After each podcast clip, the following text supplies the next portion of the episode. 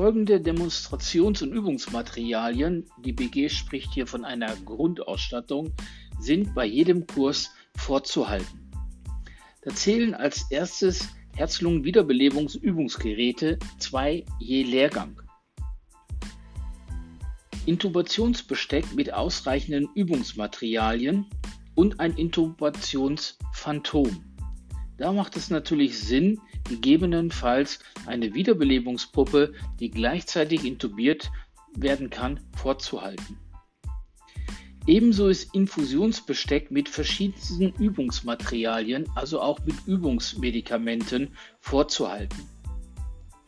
Um die Beatmung realitätsnah durchzuführen, sind Beatmungsbeutel mit Masken und ein Sauerstoffbehandlungsgerät ebenfalls vorzuhalten.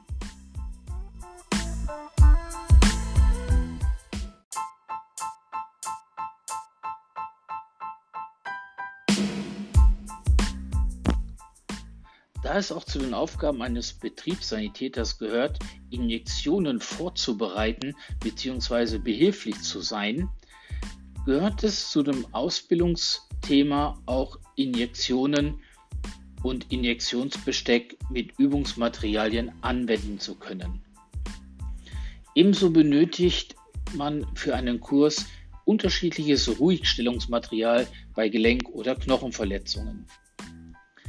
Ein Verbandkasten mit DIN 13157, die Norm des Betriebsverbandkastens, ist ebenso erforderlich wie ein Sanitätskoffer gefüllt nach DIN 13155. Für die Praxis eignen sich hervorragend verschiedenste Transportgeräte von Rollstuhl, Tragestuhl bis hin zur Trage sowie auch Rettungsgeräte, Spineboards oder ähnliches.